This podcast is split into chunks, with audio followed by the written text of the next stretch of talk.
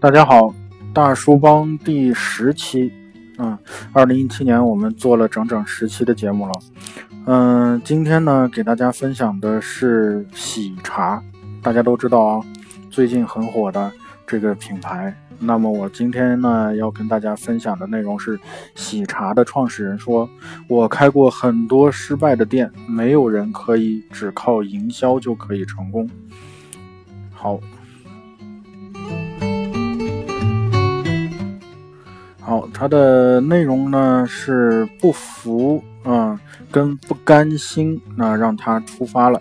喜茶现在火了，他觉得这是自己努力的自然回报，并不是意外。而他能走多远，没有人能知道。这个南国少年正在舆论的风潮里，在。成呃载浮沉载沉哈载浮载沉，也就是说，他还在呃努力的创业当中。嗯，在见到他之前，我至少听过三个朋友推荐过他的产品。在深圳和广州，他开的店成为当地的一种现象，一种流行文化。很多的人为了喝他的店里的一杯茶，常常排队一个小时以上。见他的当天，我们遇到了一位餐饮自媒体的兼投资者，嗯，提前两个小时守候在约定的地点，说要向小聂学习。而小聂自己发现，呃，之前他在微博上所关注青木的一些大咖，现在突然开始评论起自己创立的这个品牌。另一方面，每天他的手机屏幕上就会跳出一些指责评论，啊，他们说喜茶的味道不好，喜茶人雇人排队，喜茶人很快就会遇到问题，喜茶火不了多久了。好，那站在风暴中心，这个年轻人保持着骄傲和站站定啊，却也能让人感到他的压力和紧张。和我们合完影，他才发现。刚才自己表情已经过于严肃，我们又照了一次。他做出努力克制的笑容，送我们出门时，他又回复了略显严肃的表情。他根本不想回应网络上的一些声音，但还是跟我们聊了自己的想法、蓝图以及过往。在这个竹姓乔布斯的年轻人心中，回应质疑这一件事儿一点都不好玩，也不酷。他相信时间站在自己的这一边，而乔布斯和乔布斯一样，他的产品审美和理念会逐渐的让那些怀疑他的人闭嘴，最终啊。最早的创业的时候，他在卖手机。有一天，他发现这一行干不下去了。很多街边的茶饮店里的饮料没有一点茶，只是用奶盖粉再加一些鬼东西冲兑一下，就呃顾客盈门了啊！他觉得自己可以做一些不一样、更好的、用户更喜欢的茶饮，说不定可以改变这个行业。不服跟不甘心让他出发了。喜茶现在火了，他觉得这是自己努力的自然回报，并不意外。而他能走多久，没有人能知道。不管怎样，他有的是时间。世界仍在，仍然是一个在温柔的等待着我们的成熟的一个果园。那席慕容的，呃，一个名言哈，嗯。他是喜茶的创始人啊，今年是二十六岁。前段时间有公众号的文章说，茶饮的研发主要的动力在台湾，喜茶是台湾大师帮助调配的配方。这种说法，呃，这种说法体现了一种文化自卑感。台湾餐饮行业的确有很多值得学习的地方，我们也合作过一些台湾的厂家，呃，有来自台湾的研发助理，他们都非常优秀，但这不表示我们的产品就一定依赖这些。喜茶是我们自己研究出来的，包括茶叶的拼配，包括去到茶工那边啊，跟茶农沟通，改造他们的生产工艺，这些都是我们努力的研发的出来。的结果背后没有台湾的一些大师啊，嗯，这个，呃，这个就是像一万小时定律一样你开头是完全没有方向，一个纯纯的外访呃外行哈小白。是决定了做这个茶，然后才去研究。任何事情只要花时间功夫研究，总会有方向的。不然的话，人类社会就不会进步了，只能靠传承，不会有创新。喜茶最核心的是产品，消费者其实没有那么复杂。年轻的消费者只要喜欢，呃，还是。会喝我们的产品，一直以来，尤其在陌生的地方，外边说我们找人排队是完全没有的。这一个事实不是哪种可以，呃，不是那种可以探讨的问题。我们从创业到现在五年，从来没有找人排过队，我也不觉得。这个可以操作啊！如果只需要找个公司找一些人排队，就成了一个品牌，那太简单了。每个人都可以做，每个店的生意都会很好。这种说法其实是可以把商业变成一种标准化的事情，而所谓的搞饥饿营销更不是事实。嗯，我们的公司呢，到现在连市场部、营销部都没有，只有策划部。嗯，策划负责写公众号。我们的公众号是没有营销性的啊，我自己对这个有判断。如果你关注了我的公众号，可以发现整个的文章，包括里面的文字大小、文章的排版方式，都是那种不容易引爆、不被传播而没有煽动性的。我从来不用感叹号，从来不用大的标题，而且从来不在文章里加优惠活动，那是刻意的去营销化。包括装修，我们的装修是一种很冷淡的风格。嗯，哦，OK，我这时候想起来，有一些朋友们说它是性冷淡的风格哈，嗯，因为我们的产品有爆发力。啊，很容易让人排队，所以希望在产品以外的所有的环节，无论是线上的形象还是线下的形象，都是一种冷淡的呃风格，不会故意的搞一些所谓的自拍点儿啊。我们希望自己整体的风格是平衡的，跟我们的产品呃做一些结合，用我们的产品本身作为营销来赚钱。我们的产品具有首创性。啊，这个东西呢，行业之前是没有的，在我们之前只有奶盖厂啊。奶盖先不说口味好不好，首先它是没有加芝士，而且口味好不好，呃，是一回事。它全部用的是粉打的，呃，就是奶盖粉。啊，而我们这个芝士系列呢，就是这个茶系列，是面市市面上第一个可以不加粉末做出来的，这也是我们研发的起点。呃，虽然这个粉末是合法的，但我不想用。为什么大家把粉末吃到肚子里呢？嗯，奶茶行业很多商家喜欢用粉加入奶精，奶盖有奶盖粉，水果有呃果粉，什么乱七八糟的粉。啊，这些东西，呃，是不好的。我自己作为消费者，不想把它们吃到肚子里。不用粉末，那么这个是我们真正的出发点。至于它的口味儿好坏、轻宜跟茶配套，嗯，都是后面的锦上添花。所以这个知识本身是我们首创的。而且它就是缘起于我们这个地方，不是什么外来的外来舶来品啊。它的营销的性质呢，真的很强。不说所有人的喜欢，至少一部分年轻人是真的喜欢我们这个产品啊，追到了很疯狂的地步。我们进入一个陌生的地方，靠的也是这种口碑的传播。我们会利用这种口碑传播。来打造我这个品牌啊，呃，打个比方，我在江门啊，我们当初直接跳去中山市区开店，一开始没有什么生意，一点儿生意都没有。后来我们重新规划，选择了中山市的一个小榄镇，呃，一是小榄镇的人消费能力很强，在中山是非常有钱的；二是小榄镇在江门的旁边。啊，已经有一小部分人喝过我们的茶，这里就有一个迁徙啊，呃，就像我刚才说的，那一小部分喝过我们茶的人是忠粉，他很疯狂的跟朋友宣传。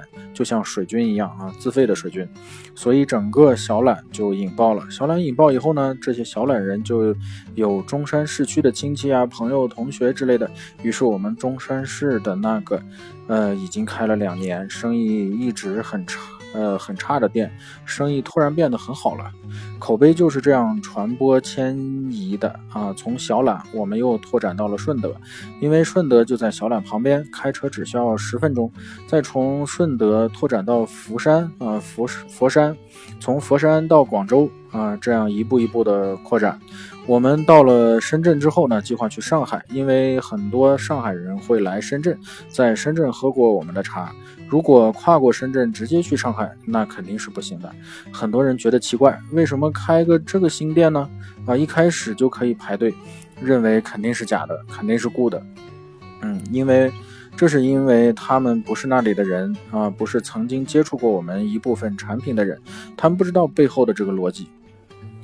我们的客人定位是二十到三十岁的白领阶层，尤其是二十到二十五岁的年轻白领。网上那些发评论的很多都不属于这个群体，又非要去排队尝试啊，排几个小时肯定会有不满。他们不能理解年轻消费者的心态和爱好啊。我基本没有回应那些抹黑或辱骂我的人，可能是年龄的问题，没有那么强的心理素质。每天看到那些黑我的文章，会气得晚上都睡不着觉。呃，但生气归生气，回应就不酷了啊。作为一个年轻的创业者，我没有他们想的那么复杂。我有自己做人的标准，我觉得人应该酷一点，就像乔布斯那样。我觉得他活得很酷啊。有些人喜欢他，有些人喜欢他的成功。我喜欢他是因为他真的很酷。我们做的这个事情其实是一个渺小的、非常渺小的事情，相当于苹果来说啊，相对于苹果来说也没有什么意义。但我希望，即使做这个行业，也可以做出苹果那样的感觉。至少我们的内心，我们一直以为这个是我们的榜样。好，嗯，第二个部分呢是他说的要做喜茶第一，而不是星巴克第二。嗯，我觉得这个理念是应该这样思考的，这个逻辑也应该是这个样子的啊。不光自做自己的品牌，还是说喜茶，你呢首先要有创新啊，然后呢，呃，你并不喜欢做，嗯，做第二，对吧？你当然要创新你自己的一条路子出来。喜茶店里的广告都是我们自己做的啊，找不到设计，创业是逼出来的。我们在江门哪里有设计？选址也是，直到现在，虽然我们已经有了整个的开发部，从麦当劳挖过来的人，啊，但依然是按照我们当初的选址定律做发展延伸啊，设计到我们现在还没有自己把控好。譬如店里的菜单是我们自己用电脑做的，啊，我们总结了一套理论。啊，在国内环境里来说，又酷又有灵感，还有诚意，应该是比较成熟。我们希望它是一种和星巴克完全不一样的风格。我觉得很多人没有资格评论我们，我们的企业在这方面绝对没有山寨。我们希望走自己的道路。从谦虚的角度来说，我们从来没有公开提过星巴克要对战星巴克啊。星巴克是一个非常成熟的企业，有很多值得我们学习的地方。我们不可以狂妄自大的说我们现在就是中国星巴克，但是从狂妄的角度来说，我们为什么不能做成星巴克呢？嗯，说不定我们可以做的比星巴克还好呢。很多人都喜欢。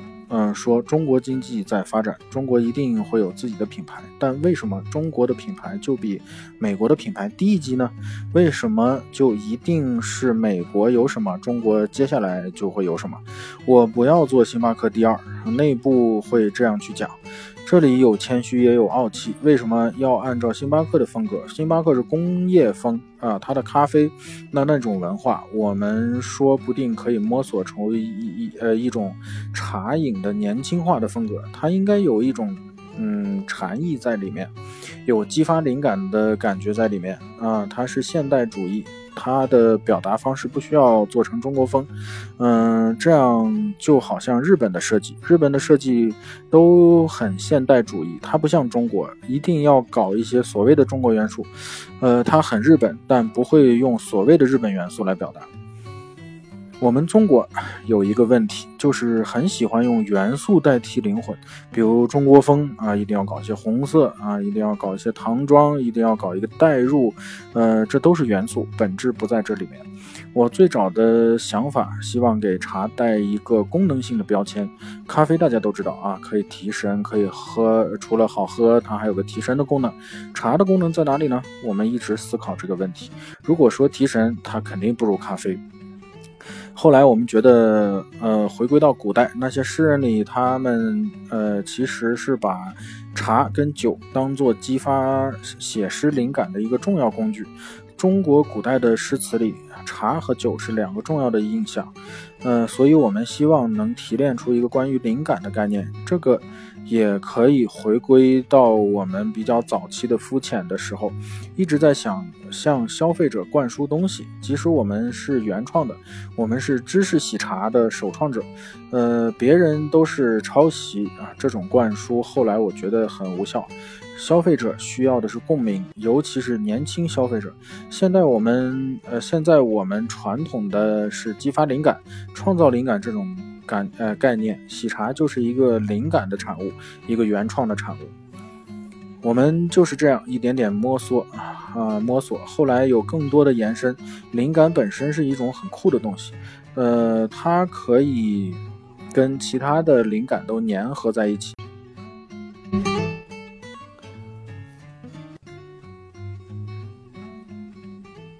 而不是为了做成几个标语。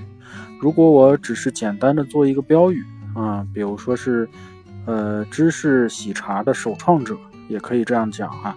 更好喝的茶或者更用心做的好茶，这些都是很呃非常肤浅的东西。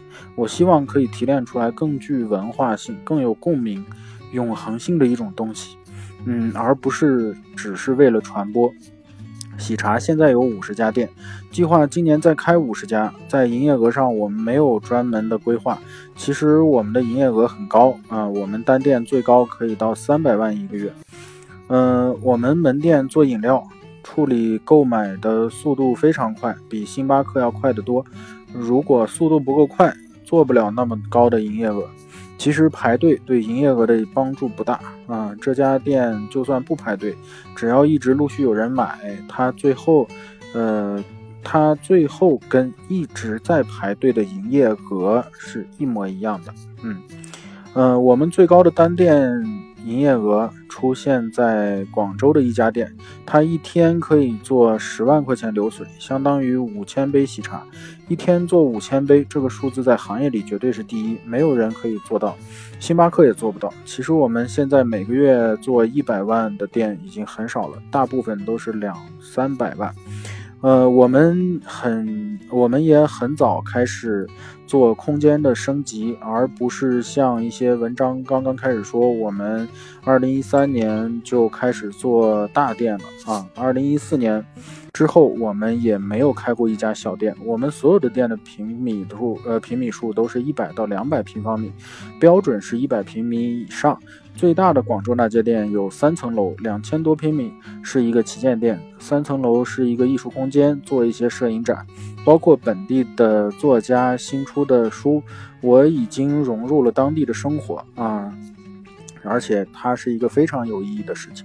从卖手机啊开始创业之路。我当年卖智能手机也是受了乔布斯的影响。那是二零一零年，我十九岁的时候，当时智能机刚刚兴起，很多人不会用。安卓机呢就要刷机，普通机就是越狱。那些智能机的，那些做智能机的，靠这个赚很多钱。越狱要两百块钱，这个东西其实没有什么成本的。嗯，当时我作为一个新手啊，不是会。选址新店快开张的时候，我非常担心那个地方很很偏僻，我感觉开了之后一定没有生意。后来我就决定，我们店无论是做越狱还是刷机还是装软件，全部免费。而且不是在我店里购买的手机的人免费啊，不是在我店里购买的人也免费，反正总之就是免费。为什么要这样做呢？当初的想法是客人没有认识我们，嗯，没有在我们这里买过手机，嗯，这不是他们的错，是我们的错，我没有让他们知道我们，嗯，现在他们来这儿受到了免费服务，说不定以后就有成为我们的客户的机会，嗯，我想得很开，全部免费。不过这是需要心理素质的，就算当时都想好了，你每天看到拥过来的人都是不给钱，嗯，还是心里有压力。而且，里面还会有一种情况，啊，总会有这样的人，他知道是免费的，他去香港买几部机子，直接把新机放在你这里，让你帮他弄，态度也不好。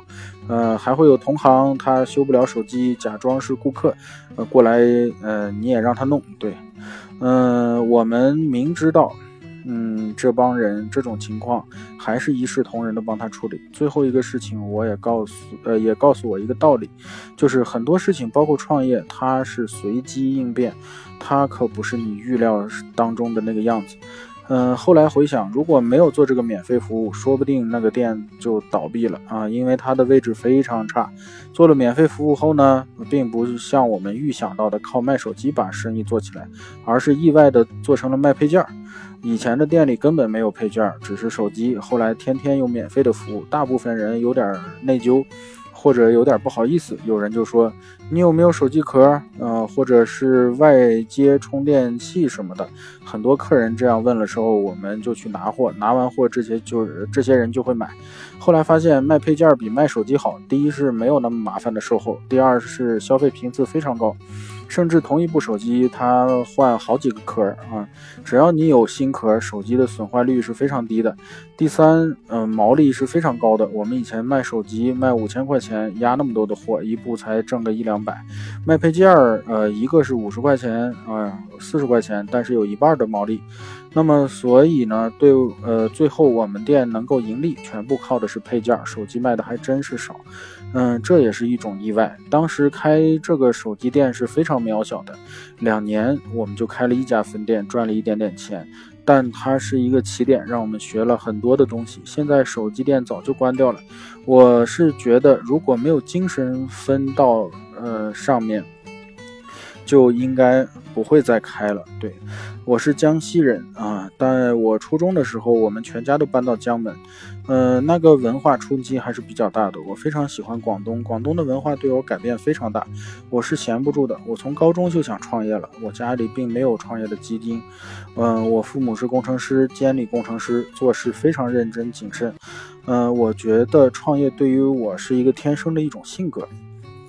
从黄茶到喜茶的商标之痛啊！每次开店，我想的都不止开一家，就像开手机店。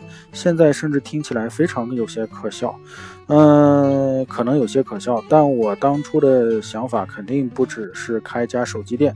最当初的想法是因为兴趣，但是得有很大的前途，对。我希望它可以做成呃国美那个样子啊，可以称掌控渠道，然后逆向的去呃压低厂商。这是后来我发现这根本不可能，在智能手机行行业不会重演这个事情。进入喜茶行业之前，我分析了非常多的行业啊，这个相对比较好做，它有切入点，有广泛的消费者群，我觉得。刚呃刚需啊，然后还挺高频的，它能够形成排队这种现象，也跟这个脱不开关系。呃，茶饮这个品类本身没呃，就算没有喜茶，市场也非常大。有些其实做的很烂的奶茶店，时不时门前也会排队。呃，我们只不过是用呃用了好的产品啊，把他们的生意抢过来，嗯，所以有了一个夸张的效果，在这个市场上。是一直存在的，它不会生造出来，这也是当初我比较看好这个行业的原因。当然，这个是个综合因素啊，它包括投入不大。如果他说投入一百万，我肯定投不起。我们这个店当初投了十几二十万，之后再也没有外来的资呃资金和借款，完全靠自己滚动，一直到去年的融资啊，之前我们完全靠着自有资金开始滚动。开了五十家啊，在喜茶之前，我们的公司叫黄茶，黄茶就是我做的。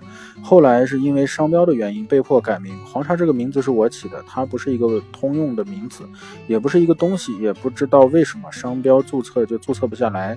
中国商标申请的时间非常长，不能够立刻判断行还是不行啊，他要初判，要受理通知书，然后几个月才能审下来通知书，半年才能初审。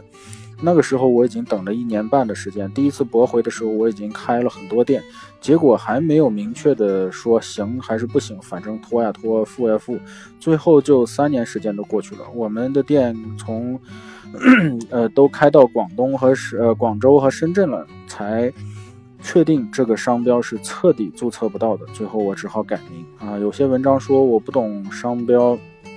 嗯，我们绝对是很重视商标的。我对商标有很深入的研究啊。我现在的经验是什么？不要自己注册，根本呃不要自己提交啊。你直接买一个商标，现在日形势日新月异，企业的发展速度非常快，它不会像传统企业做十年二十年还没有人知道。现在是完全的竞争，互联网传播也非常快，你只要生意好，开半年就。满地山寨了，对我们进入深圳开的第一家黄茶呃店之前，全深圳大众点评上没有一家叫黄茶。不过开了一年多，深圳已经两千多家都叫黄茶，各种各样的黄茶啊，更不用说全国。现在黄茶已经不是我们品牌了，虽然中途改呃改名有一些波折，嗯，最终我还是改成了喜茶。喜茶是有商标的，我们花七十万买回来的。呃，因此，虽然喜茶也有山寨，但是我们可以打击工商，也可以处理。它已经受到了工商的保护。未来，我们希望把喜茶的品牌势能做得更高。我觉得国产品牌最缺的是势能，很多品牌不能死在扩张的速度上，而是死在最后的势能不够。我觉得，呃，在开分店的时候，品牌势能是一个消耗的过程。嗯，当你只有几家店，你的品牌势能非常大。等开的越多，开的越大，你的呃这个势能就越低档。我们现在要在一线城市先扎根啊，北上广深。其实呢，地方不着急啊，其他地方山寨也不要紧。等我们在北上广深有了呃扎了根基啊，品牌势能。做的足够高了啊，有朝一日再去其他地方开，就能轻而易举的灭掉那些山寨。好，这就是呃我今天给大家分享的，嗯，喜茶，大家都听说过啊，的确有很多的人说它，呃，各种动手脚，对吧？然后呢，茶其实不好喝，然后就靠营销忽悠人，然后找人排队。呃，总之就是吐槽了啊，嗯，有两个因素，我会客观的给大家分析一下。毕竟他说的是没错，光靠营销其实成功不了的啊，你必须要靠产品，你的产品力跟营销力对等，你的品牌才能走得下去。就像两个轮子啊，要一边大，而且转速呢要一边快啊，你的品牌才能呃一直走下去。这个的确是一个真理，嗯，不只是喜茶啊，之前我们听到的世界闻名的这个丰田啊，那个系统，那的确也是这样运作的。还有一个呢，就是，嗯，我怎么说呢？营销的手段，如果真跟他较真儿的话啊，我觉得也不可能就是百分百说你没有这样做过啊。但是呢，你靠这个。呃，铸就一个品牌，我觉得就像他说的，嗯，不是那么容易的。的确，喜茶的成功有他自己的道理。好，那今天的分享就到此为止啊。今天是第十期，嗯，我会继续给大家分享。对了，昨天第九期有很多的评论，我非常喜欢。好，我也希望大家在今这一期呢，给我更多的一些好的一些评论。说一说你对喜茶的看法，你对创业的看法，或者是你现在就压根儿也不想创业啊？你作为一个消费者，嗯，对喜茶的看法。好，谢谢大家。